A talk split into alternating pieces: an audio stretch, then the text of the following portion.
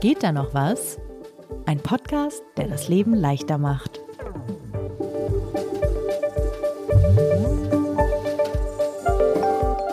Hallo und herzlich willkommen zu einer neuen Folge von Geht da noch was, dem Selbstoptimierungspodcast von Zeit Online. Mein Name ist Sebastian Horn, ich bin stellvertretender Chefredakteur von Zeit Online. Und mein Name ist Lisa Hegemann, ich leite das Digitalressort von Zeit Online. Und in unserem neuen Podcast geht da noch was, soll es immer darum gehen, dass wir uns ein Alltagsproblem vornehmen.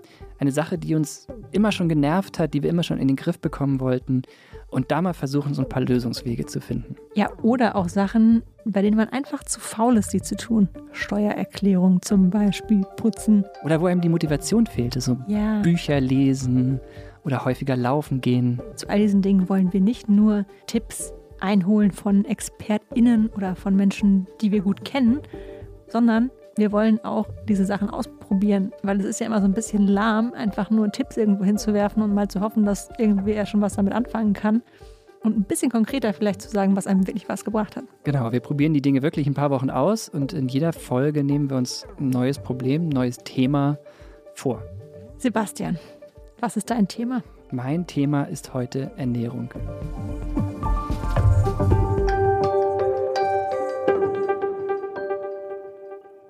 Diese Podcast-Folge hätte es fast nie gegeben. Warum? Weil ich heute wieder so einen Tag hatte, wie ich ihn eigentlich fast immer habe, dass ich das Gefühl hatte, ich bin total flatterig, unkonzentriert. Ich schaffe es eigentlich kaum noch bis zum Kühlschrank, um was Vernünftiges zu essen. Ich habe richtige Hungerkrisen, fast jeden Tag. Wie kommt es dazu? Eins meiner größten Probleme ist, dass ich es nicht schaffe, mich im Alltag vernünftig zu ernähren.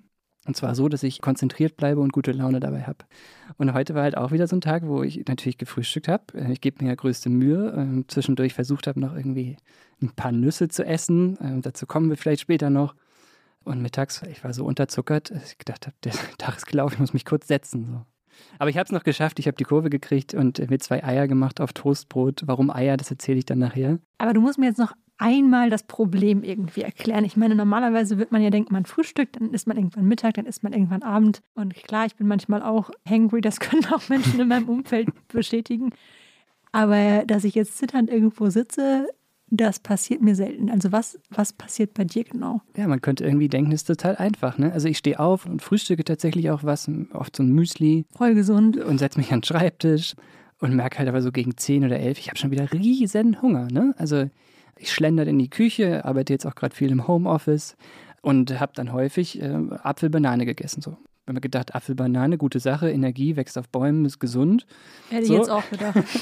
da, sind, da ist Vitamin C drin, das muss doch gut sein. Ja, aber das hat halt, also die erste Hungerkrise nur so halb irgendwie in den Griff gekriegt und dann gegen Mittag habe ich es halt so gerade so noch zum Mittagstisch äh, geschafft und habe eine Mahlzeit gegessen. Ich habe auch mal gedacht, man muss mittags dann natürlich irgendwas, so ein richtiges Gericht essen, was, man was gekochtes. Ja, ja, also dazu später dann mehr. Ich habe sind überraschende viele, Dinge viele- rausgefunden. Da sind viele, viele Cliffhanger hier schon total, direkt am Anfang. Total. Die Leute sollen dabei bleiben in dieser Folge. Und am Nachmittag quasi dann nochmal wieder dasselbe. Ne? Also häufig dann einfach völlig unkonzentriert, so ein flatteriges Gefühl und war dann froh, wenn irgendwie Abendbrot war. So. Und das geht mir erstaunlich oft so. Ja. Und dann habe ich halt gedacht, okay, die nehmen den Podcast jetzt endlich mal zum Anlass und sprech mal mit ein paar Expertinnen und Experten, was man da so machen kann. Lies mal zwei, drei Bücher und versuch das mal in den Griff zu kriegen, um rauszufinden, ob da noch was geht. Und? Ja, tatsächlich. Das ist doch schon mal beruhigend. Genau. Sebastian sitzt bald nicht mehr zittrig Ja. ähm, in seiner Wohnung. Nee, erzähl jetzt mal ernsthaft. Also, ähm, womit hast du angefangen? Wie bist du das Thema angegangen? Also relativ klassisch, wer sich für Ernährung interessiert, der wird in letzter Zeit an so ein paar Standardwerken nicht vorbeigekommen sein. Das eine ist zum Beispiel von Bas Kast, das große Ernährungsbuch, wie man sich gesund ernähren Der sollte. Ernährungskompass, ja. Alle haben es gelesen, ich habe es lange links liegen lassen. Ich hab's dachte, auch nicht gelesen. Ich habe es jetzt zu größten Teilen gelesen. Gutes Buch, kann ich jedem empfehlen. Was war denn für dich da drin? So ein paar Erkenntnisse sind sofort irgendwie hängen geblieben. Also zum Beispiel, dass Baskast selber oft Nüsse isst. Nüsse übrigens immer wieder aufgetaucht in den letzten Wochen, wenn ich mich mit dem Thema beschäftigt habe. Nüsse sind, glaube ich, der große Hit. Egal was für Nüsse. Egal was für Nüsse, oder ich bin noch nicht tief genug im Nussthema, aber Da werden uns bestimmt kundige Hörerinnen und Hörer aufklären, wenn, wenn das nicht so ist. genau, man kann uns schreiben, wer sich mit Nüssen auskennt oder generell Feedback zum Podcast hat, kann sich melden. Geht da noch was zeit.de? Aber eine andere Sache aus dem Buch, äh, Eiweiße zum Beispiel, vor allem pflanzliche Eiweiße sehr gut, Fisch sehr, sehr gut. Viele Dinge, die man irgendwie schon mal gehört hat, äh, die dieses Buch aber irgendwie nochmal für mich mit Studien auch untermauert hat. Das klingt doch erstmal ganz gut. Also du hast irgendwie ein bisschen was erfahren, was man so essen sollte. Gut, Nüsse wäre ich jetzt vielleicht auch noch drauf gekommen. So ungesalzene wahrscheinlich und nicht geröstete. Solche Dinge, genau. Also, und das hat, hast du es ausprobiert? Ja, das Problem war so ein bisschen, das fühlte sich an, als hätte man die Theorie jetzt mal gelesen, aber es war noch weit davon entfernt, dass irgendwie ich daraus für meinen Alltag ableiten konnte, ja. was, was ich jetzt genau ändern sollte. Also Wie viele das, Nüsse man essen sollte. Ich habe das, das, Buch mit Begeisterung abends gelesen und stand am nächsten Vormittag wieder irgendwie hungrig in der Küche. Man kocht dadurch ja noch nicht automatisch oder bereitet sich halt Dinge oder Snacks zu. Der zweite Schritt, muss ich gestehen, ich habe versucht, eine Abkürzung zu nehmen, kann man glaube ich sagen. Oh, oh. Ja, und du wirst jetzt gleich denken, oh Gott, ich hätte dir vorher sagen können, dass das schief geht. Du kennst es vielleicht von Instagram-Werbung oder ich weiß es nicht von irgendwelchen Startup-Webseiten, ich habe so eine diese Drinks ausprobiert, die angeblich eine Mahlzeit ersetzen sollen. Ja. Okay, ich bin gespannt, was du sagst. Na, ich habe gedacht, okay, das ist doch einfach, die versprechen einem ja irgendwie, dass man dadurch satt wird, dass man alle Inhaltsstoffe zu sich nimmt, die man so braucht. Das ist einfach im Internet zu bestellen. Vielleicht habe ich einfach immer so ein Regal von diesem Zeug zu Hause, ja. Habe ich auch dann gemacht, hat dann aber leider überhaupt nicht geschmeckt. so. Das hätte ich dir sagen können. Ja, ich Ohne dass ich diese Drinks selbst hier getrunken habe. Aber ich, habe, ich kenne zwei JournalistInnen, die das gemacht haben und beide sagen, der Geschmack. Ja, es hat so ein bisschen wie früher äh, so Müllermilch, Banane, so, so ungefähr war das so. Aber man muss sagen, als absolut letzten Notnagel, also wenn man wirklich angenommen hat, seit Wochen nicht eingekauft hat, gar nichts zu Hause und hat jetzt gleich super wichtiges Interview oder total wichtigen Videocall, dafür ist es, glaube ich, okay. Es ist so ein bisschen, man kommt sich ein bisschen vor wie ein Prepper, wie man das jetzt so einlagert und einfach immer in der Hinterhand hat. Dafür, glaube ich, funktioniert es, weil es tatsächlich irgendwie satt gemacht hat. Aber es war definitiv jetzt nicht irgendwie so das, was mich glücklich und zufrieden gemacht hat bei der Ernährung. Ja, was mich da interessieren würde, also mein, grundsätzlich darf ja jeder trinken, essen und so weiter, was er will, das ist ja sowieso klar.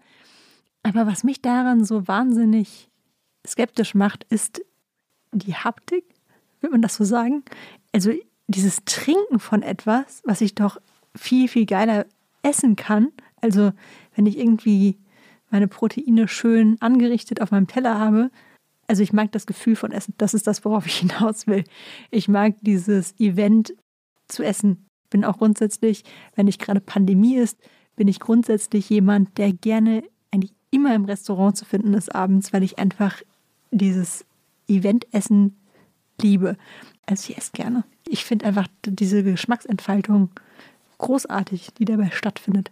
Ich glaube, das war auch, jetzt wo du es schon ansprichst, eine der Lehren, also die Sache, die mir so im Hinterkopf parallel immer klarer wurde, dass natürlich Essen zwar was mit irgendwie Inhaltsstoffen zu tun hat, aber Essen natürlich auch wieder was, was Soziales ist und dass es um das, das Essen als so gemeinsames Erleben oder bewusstes Erleben geht man kommt schnell an den Punkt, dass man versteht, okay, vielleicht hat es auch was damit zu tun, dass ich mir mehr Zeit dafür nehmen muss, dass, dass ich dabei nicht mein Handy in der Hand habe.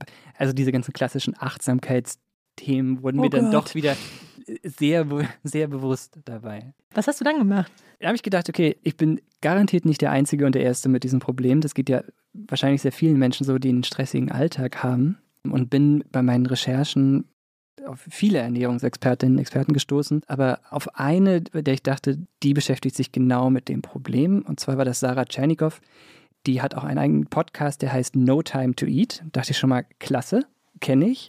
Klingt nach einem guten Podcast. Hat ja. auch ein Buch dazu geschrieben, arbeitet als äh, Ernährungsexpertin. Der habe ich eine E-Mail geschrieben, ob sie nicht mal äh, Lust hätte, sich mit mir darüber zu unterhalten und mir so ein paar Tipps zu geben. Und? Hat sie ja gesagt?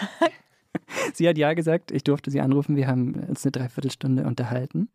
Ein paar der Ausschnitte aus dem Gespräch kann ich gleich mal vorspielen. Angefangen habe ich damit, dass ihr davon erzählt habt, wie ich dieses Problem versucht habe bisher zu lösen. Und das war ja immer die Apfel-Bananen-Lösung. Wir haben tatsächlich gedacht, äh, Apfel-Banane ist die Antwort. Das kommt auch vom Laufen her. Beim Laufen steht bei Kilometer 5 jemand und reicht dir eine Banane. Das ist halt dann die Energiezufuhr. Da dachte ich, naja, also so ein Tag kann, ist ja irgendwie auch wie ein Marathonlauf esse ich irgendwie ein Stück Banane. So. Mit dem Irrtum hat sie aber relativ schnell aufgeräumt. Ich finde Apfel, Banane, das ist natürlich schon was sehr Gutes. Was mir als Ernährungsberater dann natürlich sofort auffällt, ist, ist super, sind Vitamine drin, ist nichts, was satt macht. Das sind halt nur Kohlenhydrate. Also gerade eine Banane, das ist halt Zucker und das ist etwas, was uns schnell Energie liefert. Doch genauso schnell wie die Energie kommt, ist sie halt auch wieder weg. Das heißt, das ist zum Beispiel nicht ein Snack, den ich jetzt unbedingt empfehlen würde für, ich sag mal, einen Büroathleten, der halt doch eher am Schreibtisch sitzt und sich wenig bewegt. Das ist mhm. eher was, wo ich sage, oh, jetzt ein bisschen Energie tanken und dann draußen eine Runde joggen. Ich sag immer, Kohlenhydrate sind nichts Schlechtes. Mhm. Nur Kohlenhydrate, das ist so ein bisschen wie wenn man ein Kaminfeuer zu Hause hat und man schmeißt so Papierkügelchen rein. Die verbrennen halt ohne Ende. Da muss man dann immer wieder nachlegen. Ich würde halt lieber so ein ja. ordentliches Brikett reinlegen, wo der Körper auch ein bisschen länger was zu tun hat. Kennst du das eigentlich, Lisa? Hätte ich dich eingangs auch schon fragen sollen. Schaffst du das eigentlich, äh, dich den Tag über gut zu ernähren? Auf gar keinen Fall. Ich skippe grundsätzlich das Frühstück. Alle Ernährungsberaterinnen und Ernährungsberater bitte jetzt weghören. Denkst du? Dazu kommen wir nämlich noch. Hm. Das ist gar nicht so schlimm. Was? da, okay, jetzt, jetzt bin ich so gekliffhängert, dass ich, dass ich gar nicht mehr weiß, wie ich jetzt noch den Satz zu äh, Ende bringen soll. Ja, tatsächlich, also ich skippe das Frühstück. Also gerade im Homeoffice, ich bin immer noch viel im Homeoffice, esse ich mittags irgendwie eine Schnitte Brot und dann halt abends was Vernünftiges, wie man das so kennt, so ein klassisch warmes Gericht. Und zwischenzeitlich, wenn ich Hunger habe, Nüsse tatsächlich. Wenn ich welche zu Hause habe, Cashewkerne, genau genommen. Ich liebe Cashewkerne. Und Käse. Also Käse geht einfach immer. Das kann ich immer essen. Das ist mein, mein Zwischendurch-Snack, wenn es mal hart auf hart kommt. Aber das klingt jetzt viel gesünder, als ich tatsächlich esse. Also ich esse auf jeden Fall viel, viel zu viel Zucker am Tag. Ja. Also nach diesen ersten Worten, nachdem Sarah Tschernikow mir gesagt hatte, dass Apfel, Banane nicht die richtige Lösung ist, war ich natürlich jetzt interessiert daran, was denn diese Briketts ja, sind. Was sind, die Briketts? was sind die Briketts, die ich auf mein inneres Ernährungsfeuer schmeißen soll? Die Briketts sind vor allem Protein und gesunde Fette. Das heißt, wenn Banane, wenn Obst, wenn Zucker, würde ich das clever kombinieren mit einer Handvoll Nüsse oder einem hart gekochten Ei. Äh, sie hatten gesagt, morgens auch gerne Müsli. Also da würde ich auch mal gucken, jetzt nicht so die super crunchy Zuckervariante. Vielleicht tun es auch mal ganz normale Haferflocken. Und vielleicht mal die Menge der Flocken ein bisschen reduzieren und dafür den Joghurt, kann auch für die Veganer ein Sojajoghurt gerne sein, rauf. Joghurt, da bin ich raus. Wieso? Ich hasse Joghurt. Es ist mir zu bitter. Also mich hat es erleichtert, muss ich gestehen, wie das ganze Gespräch überhaupt mit Sarah Tschernikow mir irgendwie Hoffnung gegeben hat. Ja, ähm, erzähl mal, auch warum? In, auch in dem Punkt, weil sie allein jetzt schon so, so Beispiele genannt hat von Sachen, die ich sehr gerne esse. Also diese Nusssache, ich esse auch wahnsinnig gerne Cashews und wir haben immer so, so, Tüten zu Hause von Lidl oder Aldi stehen und das ist halt der einfachste Snack, den man sich vorstellen kann. Ich frage ja. mich halt gerne, wie viel, wie heißen die Paracelsus-Nüsse kann man eigentlich essen, bevor das dann wieder ungesund wird. aber das, Hast du sie das gefragt? nee, dazu sind wir nicht mehr gekommen, aber das fand ich tatsächlich irgendwie ermutigend. Oder zum Beispiel Joghurt oder so. Ich esse gerne griechischen Joghurt mit, mit Mandeln drin oder Honig drauf oder so. Also das Gespräch hat schon irgendwie Lust gemacht, sich irgendwie mal bessere Snacks zu überlegen. Und nach dem Gespräch habe ich tatsächlich auch sofort angefangen, weniger Apfel und Banane zu essen und versucht ein bisschen flexibler zu werden. Magst du schon teilen, ob das was gebracht hat oder kommt das erst später? Ich würde sagen, ich bin auf ganz gutem Wege. Aber wie ich am Eingangs auch gesagt habe, so ganz bin ich das Problem noch nicht los. Es ist immer noch so ein bisschen die Frage, wie man sich dann organisiert. Es fängt ja ehrlicherweise mit dem Einkaufen auch schon an. Also die Sachen zu Hause zu haben. Ich habe zu meiner Frau gesagt, wir müssten eigentlich dann auch viel systematischer diese Sachen irgendwie einkaufen, die man dann ausprobieren will. Also ich glaube, man muss bereit sein, zumindest mal einmal sich so zu strukturieren, dass man so ein paar Tage im Voraus denkt. Also ein Schlagwort, auf das ich natürlich auch sofort gestoßen bin. Ich bin da drei, vier, fünf, sechs, sieben Jahre hinterher, aber das ganze Thema Meal Prepping, Meal Planning, als ob ich mich Sonntagabend ernsthaft drei Stunden in die Küche stellen könnte, um für eine Woche vorzukochen. Ja. Also bei dem Lösungsansatz wäre ich einfach äh, skeptisch, ob ich so organisiert, so motiviert bin und das tatsächlich auch die Zeit habe, sonntagsabends das zu tun. Aber den Ratschlag geben einem tatsächlich viele. Das geht mir genauso, aber was ich gut fand, war das Thema Einkaufen. Irgendwann, ich glaube, ich glaube, es war sogar auf Zeit Online, gab es mal einen Text, ich weiß es gerade nicht mehr, woher, ich kann die Quellenangabe, ich gucke nochmal, ob ich es finde, aber sonst müssen wir leider ohne Quellenangabe auskommen. Da ging es um die Frage, wie so ein Einkaufskorb aussieht. Und da hat jemand gesagt, dass die Person würde am Einkaufskorb erkennen, welche Familie gerade einkauft, weil wir eigentlich alle immer dasselbe einkaufen, also so sehr ähnlich. Und ich finde, da muss man auch so ein bisschen aus dieser Komfortzone manchmal raus. Also bei Nüssen hast du jetzt gesagt, hast du schon zu Hause, aber ich finde, es gibt so Sachen, wenn einem Leute das einmal sagen, das ist eigentlich voll gut und voll der praktische Snack. Und vielleicht sind ja unsere Hörerinnen und Hörer jetzt nicht so die Nussfans. So dieses einfach mal mitnehmen und ausprobieren, ob das für einen funktioniert. Für mich war das damals, es ist eigentlich total der offensichtliche Gedanke, aber es stimmt total, wenn du mal darauf achtest, die Leute essen immer dasselbe und kaufen immer dieselben oder die gleichen Sachen, um es grammatikalisch korrekt, korrekt zu, zu formulieren, ein. Die Leute sollten vor allen Dingen mehr Eier kaufen, um nochmal zu äh, Sarah Tschernikow äh, zurückzukommen. Sie hat mir den Tipp gegeben, hart gekochte Eier zu essen. Auch wieder so ein Punkt, wo ich sehr erleichtert war, weil ich hart gekochte Eier liebe. Ich auch. Ja, und ich habe jetzt tatsächlich ein paar Morgen, ne, morgens mir Eier gekocht und sie mir auf den Schreibtisch gestellt. Und Sarah Tschernikow hat mir erklärt, warum das eine gute Idee ist. Gucken Sie mal auf die Uhr. Wenn Sie einmal Ihren typischen Snack nehmen, Apfel, Banane, Sie essen den, sagen wir mal, um 12 und einfach mal schauen, wann habe ich wieder Hunger, wann kommt wieder so ein Gelüst. Und dann machen Sie am nächsten Tag mal 12 Uhr Snack, zwei hart gekochte Eier und vielleicht noch eine Handvoll Erdbeeren oder so. Ich garantiere Ihnen, dass sie bei dem letzteren, wo einfach viel mehr Eiweiß ist, viel mehr Fett, ein Ei macht einfach ganz anders Satz als eine Banane, sie werden viel länger satt sein. Und dann sind sie eben nicht mehr in diesem Kreislauf von, oh, mein Blutzucker schwankt rauf und runter, weil genau das vermeiden sie dadurch. Das heißt, es geht nicht nur um gesund, ungesund im Sinne von, oh, das ist jetzt eine Banane, die wächst am Baum, ja, ist super. Nur es sollte halt auch das Eiweiß da sein. Es sollte halt auch eine gewisse Vielfalt da sein und das muss halt wirklich satt machen. Voll gut. Ja, aber auch so klar und einfach, ne? Also man aber denkt, Eier nie, Eier hätte ich nie gedacht. Also es ist kein, da ist kein Vitamin C drin. Da hätte ich schon wieder, ich hätte auch eher gedacht, wie du, dass man Obst und Gemüse essen sollte. Das hätte ich viel logischer gefunden. seitdem ich das weiß, esse ich mit gutem Gewissen und wirklich gerne hartgekochte Eier Aber jetzt tagsüber. interessiert mich natürlich, hat es sein Problem gelöst? An den Tagen, wo ich das gemacht habe, ja, das kann ich wirklich Krass. sagen. An den Tagen, wo ich, wo ich die vorgekocht hatte und ich wusste, die warten in der Küche. Äh, Bei mir waren es dann nicht Himbeeren, sondern so Blaubeeren, äh, die wir da äh, liegen hatten. Hat das wirklich funktioniert. Das waren auch tatsächlich so kleine Erfolgsmomente, wo man gleichzeitig denkt, okay, ist mir jetzt ein bisschen unangenehm, dass ich so, so, ein, so grundsätzliche Dinge wie grundlegende Dinge wie Ernährung gerade in den Griff kriege als 37-jähriger Mann. Aber ja, ich habe gedacht, es ist Mittag und ich hatte jetzt noch keine Hungerkrise heute. Wahnsinn. Also wenn es ein Live-Podcast wäre, würde ich übrigens mal kurz fragen, ob unsere Hörerinnen und Hörer das gewusst hätten. Ich glaube es nämlich nicht. ähm, also ich finde es nicht so in, intuitiv. Also Brot, das kennt man irgendwie so von zu Hause, dieses Abendbrot, du sagtest schon, das beste Essen, was es quasi gibt. Die Gouda-Schnitte. Ja. Aber Eier? Ja. Hätte ich nicht gedacht. Und es wird noch besser. Jetzt bin ich gespannt. Du hast es vorhin schon angedeutet, das mit dem Frühstück. Ich bin auch immer davon ausgegangen, dass feste Mahlzeiten der Schlüssel zum Erfolg sind. Mhm. Eigentlich. Dass man Frühstück, Mittag, Abend möglichst richtig, so ein richtiges Gericht, also so Genau. richtig eine, eine Mahlzeit zu festen Zeiten. Damit hat Sarah Tschernikow auch aufgeräumt. Nein, es spielt wirklich kaum eine Rolle. Ich meine, das ist ein komplexes Thema und jetzt kann man wieder schauen. Es gibt ja auch Erkrankungen, es gibt Empfindlichkeiten und ich sage jetzt auch, ich würde mir jetzt nicht eine halbe Stunde vorm Schlafen gehen, den Riesenteller Pasta reinhauen, einfach schon, weil ich mit einem vollen Bauch wahrscheinlich nicht so gut schlafe.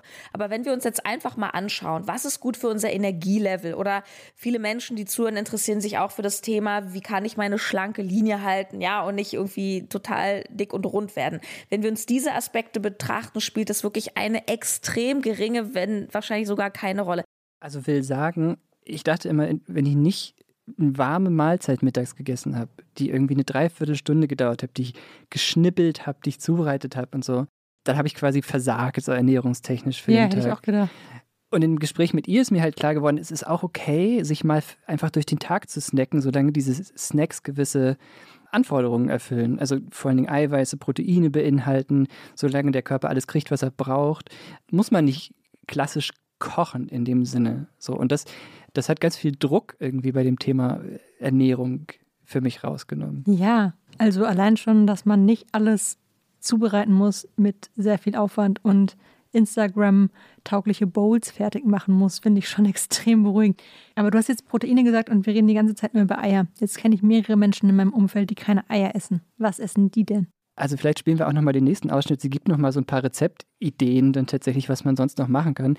Sie hat den sehr schönen Satz gesagt, ach, lassen wir Sie den Satz sagen. Ich persönlich halte auch für mich selber Ernährung extrem simpel. Die Menschen neigen dazu, Essen zu verkomplizieren. Nehmen wir ein Beispiel. Ich überlege, ah, Schatz, was kann ich zum Mittagessen machen? Und dann denken wir immer in so Mahlzeiten. Wir denken zum Beispiel an so eine Currypfanne, die wir so vom Asiaten kennen, so Mango-Curry.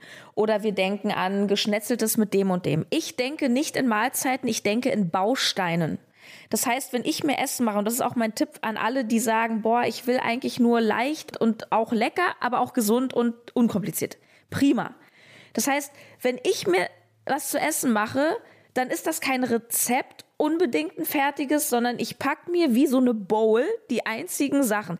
Proteinbowls werden in hippen Großstädten für 12,90 Euro verkauft und das ist einfach nur mehrere Komponenten aneinander geklatscht. Also, und da würde ich halt überlegen, was brauche ich? Also, erster Punkt. Wo ist mein Eiweiß? Ich fange immer an, vom Eiweiß zu denken. Das heißt, in jeder Hauptmahlzeit gibt es eine Eiweißkomponente. Für alle, die tierische Produkte essen, sind Eiweißkomponenten. Milchprodukte, Eier, Quark, Fisch und Fleisch, Hühnchen, solche Sachen. Für Veganer kann das sowas wie Tofu sein oder so Pseudogetreide wie Quinoa, Linsen. Das enthält viel Eiweiß. Prima. Erste Komponente. Was brauche ich dazu? Vitamine und Mineralstoffe wissen wir alle, vor allem Gemüse. Okay, welches Gemüse schmeckt mir denn? Es ist vollkommen Wurst. Fangen Sie einfach irgendwo an. Irgendein Gemüse werden Sie mögen. Ja, dann nehme ich ein paar Tomaten. Prima. Dann habe ich hier schon mein Tofu mit Tomaten. Klasse. Immer vom Eiweiß her denken, Lisa. Voll gut. So einfach. Äh, Tofu mit Tomaten ist jetzt vielleicht noch nicht mal ein von Magengericht. Aber du bist doch schon auf einem anderen, auf einem anderen Level. Also Voll. als ich Mach das mir gehört jetzt Rührei und mache mir ein paar Pilze dazu und weiß ich nicht. Vielleicht noch eine Kohlrabi. Rohkost. ja, aber als ich das gehört habe, habe ich gedacht, das ist doch super. Dann muss ich ja einfach, also weil ich, sobald ich das Eiweiß geklärt habe, suche ich mir noch zwei, drei andere Sachen. Manches erhitzt sich davon vielleicht, manches aber auch nicht. Und ich esse das, bis ich, bis ich satt bin. So, ich baue mir quasi meine eigene Bowl, wie man heutzutage dann sagt, auf meinem Teller zusammen mittags. Und ich habe mich gerade noch über die Instagram-tauglichen Bowls lustig gemacht. Weil ob sie Instagram-tauglich nicht sind oder nicht, das, ähm, das werden wir dann noch sehen. Ja, aber also vielleicht ich kann ja meinen eigenen Instagram-Kanal für meine Homemade Bowls irgendwie machen. Aber die ums Eiweiß rumgedacht sind. Immer vom Eiweiß her denken tatsächlich. Interessant. Das habe ich, also gut, ich kenne mich mit Ernährung auch nicht aus. Ich bin, wie du schon gesagt hast, leite ich das Digitalressort. Es ist vielleicht also nicht so überraschend, dass das nicht meine Kernexpertise ist. Aber das hat mich von so diesen zwei Mythen so ein bisschen befreit, wo ich insgeheim gemerkt habe, so ich habe immer gedacht, man müsste Essen richtig mühsam in mehreren Schritten kochen, bis es was ein, wie, wie hat sie es genannt, eine Currypfanne ist. Mango-Currypfanne. Und man müsste tatsächlich so zur festen Mahlzeit große Gerichte dann auch zu sich nehmen. Und ich glaube, so in so einem stressigen Arbeitsalltag, solange man die Sachen parat hat, wie du gesagt hast, ist es auch okay, sich so ein bisschen durch den Tag zu snacken. Interessant. Ich mag ja durchaus auch dieses Kochen, wenn ich wirklich Zeit dafür habe, dann koche ich tatsächlich auch manchmal ganz gerne. Manchmal. Da sind wir wieder beim Event-Charakter und auch dem Sozialen, was du schon angesprochen hast. Es hat ja auch irgendwie was Schönes, sich was zuzubereiten, sich die Zeit zu nehmen. Man hat ja wenige Momente im Alltag, in denen man irgendwie, zumindest wenn man so Denkjobs macht oder das, was man so als Denkjobs bezeichnet wie wir, dann hast du ja wenige Momente, in denen du eigentlich um nichts kümmern musst und einfach nur mit, mit den Händen arbeitest und ein bisschen was zusammenwirfst und Ja, also laufen lässt. ich, ich merke jetzt doch, also ganz entgegen unserer Einleitung, wo ich gesagt habe, wir optimieren uns nicht selbst äh, und wollen nicht hier neoliberal denken. Ich spreche natürlich jetzt schon immer nur von mir und es klingt jetzt so, als wäre ich heilfroh, mich durch den Tag snacken zu dürfen mit rohen, nicht mit rohen, mit hart gekochten Eiern und ein paar Nüssen auf dem Schreibtisch. Natürlich ist es erstrebenswert, wenn man die, sich diese äh, Homemade Bowl selber zusammengebastelt hat, sie dann auch mit der Familie oder mit anderen zusammen zu essen. Muss ich vielleicht noch dazu klarstellen. Ne? Ja. So wie es ohnehin so ist, dass das Homeoffice, glaube ich, für mich und vielleicht auch für viele andere das nochmal ein bisschen schwieriger gemacht hat, wenn man sich komplett selber dazu motivieren musste, sich vernünftig zu Ja. ernähren. Ich weiß nicht, wie dir das ging, du hast auch viel zu Hause gearbeitet. War das für dich ein großer Unterschied im Vergleich zur Kantine oder der Redaktion früher? Ja, also ich glaube, ich habe viel häufiger mal, das, also auch dann bis nachmittags gar nichts gegessen, weil wenn du morgens nichts isst und dann schaffst du es nicht, dir mal kurz ein Brötchen beim Bäcker zu holen, dann isst du halt bis abends nichts. Das ist jetzt nicht ständig vorgekommen, aber schon ab und an. Ich würde sterben. Ja, es ist nicht so, dass ich an den Tagen besonders angenehm als Gesellschaft wäre, aber, aber das ist halt gut im Homeoffice. Man hört mich ja nur wieder Slack und da kann man das meist noch so ein bisschen runterdimmen. Also das ist teilweise wirklich so, dass ich es dann einfach, wenn ich es nicht schaffe, dann schaffe ich es nicht. Das finde ich ist auch im Büro anders, da bringt ja schneller mal jemand was mit. Ja. Also wenn ich jetzt alleine im Homeoffice sitze Ja. und gerade niemand da ist, der das machen kann. Da werden wir sicherlich in vielen Folgen dieses Podcasts drauf kommen. Auch da wieder irgendwie so dieses gemeinschaftliche, soziale spielt ja immer eine Riesenrolle, wenn man sich zu irgendwas motivieren möchte. Und auch in dem Fall die Tage, an denen ich im, im Büro war, jetzt während der Pandemie, haben wir sofort mit Kolleginnen und Kollegen gegessen, natürlich immer mit Abstand und draußen, die da waren. Und da war das sofort deutlich besser gelöst, ne? wenn Ja. man sich die Zeit genommen hat, zusammen irgendwo hinzugehen und sich was zu holen oder was zu bestellen und das dann gemeinsam draußen zu essen.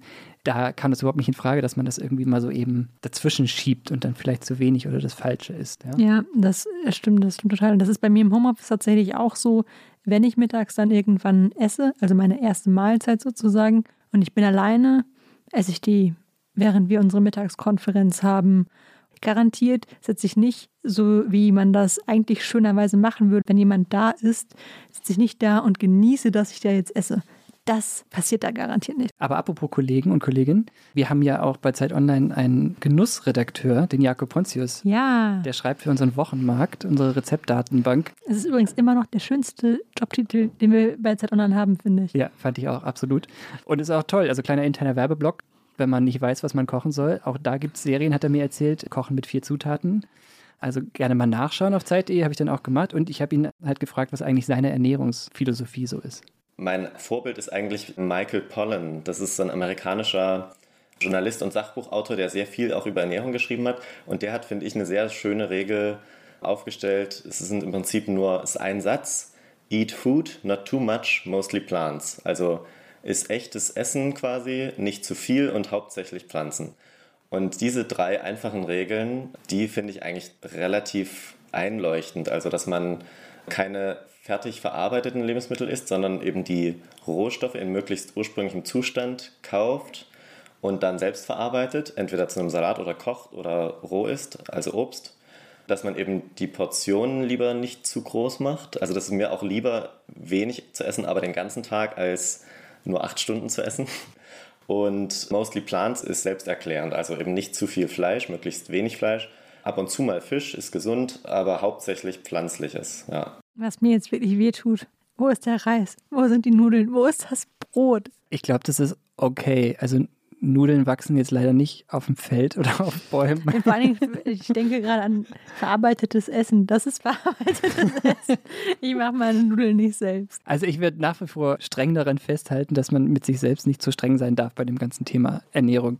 Ich finde, das geht generell immer. Also dieser Podcast soll ja auch niemanden irgendwie dazu konvertieren, bei keinem Thema nur noch dogmatisch fünf Regeln zu folgen und nur noch hart gekochte Eier zu essen, sondern halt irgendwie Mostly plants. mostly plants, sondern halt ein paar Ideen mit auf den Weg geben und wenn ich es schaffe, damit halt irgendwie schon so das ein bisschen besser in den Griff zu bekommen, das Thema Ernährung, dann glaube ich, ist schon, schon viel erreicht. Also niemand soll verkrampfen. Ja, aber ich finde, jetzt müssen wir schon eine Lanze für Kohlenhydrate brechen. Absolut. Weil ich bin echt enttäuscht, wie wenig die in diesem Podcast vorkommen, ja. Ja. Also Brot ist für mich ein Grundnahrungsmittel, ja. Vielleicht möchten die Ernährungswissenschaftlerinnen und Ernährungswissenschaftler hier nochmal weghören. Aber das ist quasi bei mir Top 1 Grundlage. Alles, ich muss Brot essen, sonst Und nach allem, was ich jetzt gelernt habe, ist, ob Brot ist es ja alles auch nicht verboten. So. puh. Ein letztes Thema noch, mit dem ich, über das ich mit Jakob gesprochen habe, einfach weil kein Weg daran vorbeiführte, gerade war das Intervallfasten. Sprechen gerade viele drüber, machen gerade scheinbar auch viele. Möchtest du nochmal erklären, was es ist? Jakob möchte nochmal erklären, was das ist. Also, warum ist, glaube ich, am einfachsten zu beantworten. Die meisten, würde ich behaupten, machen das, um abzunehmen, weil es auch nicht um eine Ernährungsumstellung geht im Sinne von den Dingen, die man isst. Also man darf alles essen, aber nicht mehr immer. Also es geht darum, es gibt mehrere Varianten, entweder 16 Stunden am Tag gar nichts essen und dann 8 Stunden alles, was man möchte. Da kommen natürlich im Idealfall 8 Stunden Schlaf werden davon abgerechnet, in denen man nicht über das Essen nachdenkt. es gibt aber auch andere Methoden. Also die Idee ist immer, den Körper über eine längere Zeit am Tag äh, oder in der Woche sozusagen in den Fettstoffwechsel zu umzuschalten vom Zuckerstoffwechsel. Also nichts zu essen, nicht eine Woche lang zu fasten, sondern eben eine bestimmte Tageszeit. Oder eine 5 zu 2 Methode an zwei Tagen die Woche, die jetzt nicht aufeinander folgen sollten übrigens, ganz wenig nur zu essen. Also wenn du kein Frühstück isst, dann, ohne dass du es vielleicht bisher so genannt hast, hast du schon Intervall gefastet. Okay, das zerstört gerade mein Weltbild, weil wenn ich mich als irgendwas nicht bezeichnen würde, dann ist es als Intervallfasterin. Ich muss aber auch dazu sagen, wie ich schon sagte, ich esse eigentlich ganz gerne und mache es einfach nur nicht besonders regelmäßig. Also bei Intervallfasten muss ich auch sagen, das ist, klang jetzt erstmal nach allem, was ich bislang darüber weiß, nach genau dem Gegenteil äh, dessen, was irgendwie für mich sinnvoll ist. Äh, mit dem Ansatz, mich nach zwischen Aufstehen und ins Bett gehen durch den Tag zu snacken, glaube ich, fahre ich erstmal besser. Und Jakob, ich habe ihn auch gefragt, wie das für ihn so ist, hat auch nochmal bestätigt, dass es ihm damit ähnlich ging, als er es ausprobiert hat. Genau, ich habe es ausprobiert. Mir ging es aber damit nicht so gut. Also ich war unkonzentriert und schlapp. Aber ich will das jetzt nicht verdammen, aber ich glaube, man darf es auch umgekehrt nicht als Allheilmittel verstehen. Also zum Beispiel die Deutsche Gesellschaft für Ernährung empfiehlt es nicht, weil es eben keinerlei Ratschläge darüber gibt, was man dann essen soll. Und das ist eben auch sehr wichtig, ne? dass man sich vielseitig ernährt und wenn man sich dann darauf ausruht, ja, ich mache ja Intervallfasten und dann in den acht Stunden, die man essen darf, sich Burger und Pommes, Eis und Schokolade reinzieht, dann ist es natürlich auch nicht gesund. Ja, ja zweimal Tiefkühlpizza, ne? Ich liebe Tiefkühlpizza. Ich auch, ich auch. Ich muss es, ich muss es einfach einmal sagen. Also Sebastian, was ich jetzt aus dem Podcast mitgenommen habe, Eier. Ja? Eier sind super, Nüsse sind super. Und wenn man das dann noch kombiniert mit vielleicht ein bisschen Apfel, ein bisschen Banane, das ist auch gar nicht so schlecht. Aber die Frage ist ja, hat es dir was gebracht? Es ist noch ein bisschen zu früh, um tatsächlich ein abschließendes Urteil zu fällen. Ich fand die Zeit, die ich mich jetzt damit beschäftigt habe, habe schon mal sehr, sehr inspirierend und interessant tatsächlich. Also da waren einige Sachen dabei, an die ich seit Jahren glaube, an denen ich seit Jahren festgehalten habe, die halt aber tatsächlich scheinbar nicht ideal dafür waren, wie, wie ich lebe und was ich so für Ernährung brauche. Angefangen eben mit dem Apfel-Bananen-Mythos, was ich jetzt schon runtergefahren habe und einfach ersetzt habe durch ja, Dinge wie Nüsse, Dinge wie Joghurt, Dinge wie die zwei hart gekochten Eier auf dem Schreibtisch. Das fand ich schon mal extrem hilfreich, auf jeden Fall. Und überhaupt das mit den Eiweißen, manchmal sind es ja so Sätze, die irgendwie hängen bleiben. Und der Satz vom Eiweiß her denken, ich laufe damit jetzt immer zu Hause durch die Wohnung, bis es keiner mehr hören möchte, aber ich finde es einfach ist einfach schön. Ich stelle mir dann auch immer so ein bisschen, ich bin kein Vegetarier, so gebratene Hähnchen vor und dann dazu, weiß ich nicht, noch eine Paprika. Oder mein Guilty Pleasure Food sind hier ehrlicherweise diese Mozzarella-Bällchen. Oh, das so. kann ich nachvollziehen. Ja. Und wenn ich in solchen Snacks und so kleinen Minimalzeiten denke, das ist, das macht mir mehr Freude mit dem Thema. Ich glaube, das ist ohnehin der große Durchbruch, den ich erzielt habe, dass Ernährung nicht mehr nur ein Thema ist, das mich irgendwie unter Druck setzt, bei dem ich weiß, okay, das, das, das habe ich nicht im Griff, das läuft nicht, sondern eins ist, wo ich tatsächlich wieder Lust verspüre, mich damit zu beschäftigen. Also ich bin wirklich so fast davor, Kochbücher oder vielleicht gibt es sogar Snackbücher zu bestellen und tatsächlich mal irgendwie nach jetzt noch, noch mehr konkreten Ideen zu suchen. Dieses Komponentenessen, das muss ich echt sagen, klingt für mich total nachvollziehbar. Also ich komme jetzt aus so einem biodeutschen Haushalt, in dem es morgens, mittags, abends eine Mahlzeit gab und dazwischen wenig. Auch vernünftige Mahlzeiten. Wobei, wenn ich so drüber nachdenke, wahrscheinlich hat meine Mutter das intuitiv sogar alles richtig gemacht. Aber wenn ich jetzt irgendwie ein Rührei koche und dann die Paprika roh dazu snacke, dann denke ich halt, ja, okay, hast ja wieder nicht geschafft, dir was Richtiges zu essen zu kochen, obwohl ich einfach intuitiv alles richtig gemacht habe. Ja, ja. Das ist doch Wahnsinn. Ja, total wahnsinnig erkenntnisreiche Folge, auch für mich. Ja, siehst du, super. Der letzte Punkt vielleicht noch, ich hatte es ja zwischendurch auch schon erwähnt, generell so die soziale Komponente des Essens oder wie viel Zeit man dem überhaupt einräumt. Sarah Tschernikow hat es in ihrem Gespräch so genannt, mal in sich reinfühlen, wie Dinge überhaupt schmecken oder wie sich das danach anfühlt, wenn man etwas gegessen hat das ist bei mir ja quasi nie vorgekommen. Ich bin ja in dem Moment, wo die, die Speisen den Magen erreicht haben, saß ich ja schon wieder im nächsten Videocall. Ähm, da versuche ich jetzt auch irgendwie so, auch wenn es schon tausendmal gesagt wurde, Handy weg beim Essen, 15 Minuten einfach mal tatsächlich oder vielleicht sogar 20 sich auf das Essen zu konzentrieren, dass man gerade Vorsicht hat. Davon verspreche ich mir tatsächlich auch ziemlich viel. Aber das stelle ich mir wiederum sorry, wenn ich jetzt noch einmal den Downer mache hier, aber du hast gerade die ganze Zeit von einem stressigen Arbeitsalltag gesprochen, in dem du es nicht schaffst zu essen und deswegen zittrig vor deiner Videokonferenz sitzt. Vielleicht meinst du, sollte ich mal über meinen stressigen Arbeitsalltag nachdenken? Ja, vielleicht müssen wir mal mit unserem Chef reden. Vielleicht müssen wir in einer der nächsten Folgen stressige Arbeitstage optimieren, dass sie weniger stressig werden. Ich glaube, wir haben noch To-Do-Listen auf der To-Do-Liste. Jawohl. Also dann, vielen Dank fürs Zuhören. Viel Spaß beim Essen. Genau, guten Appetit.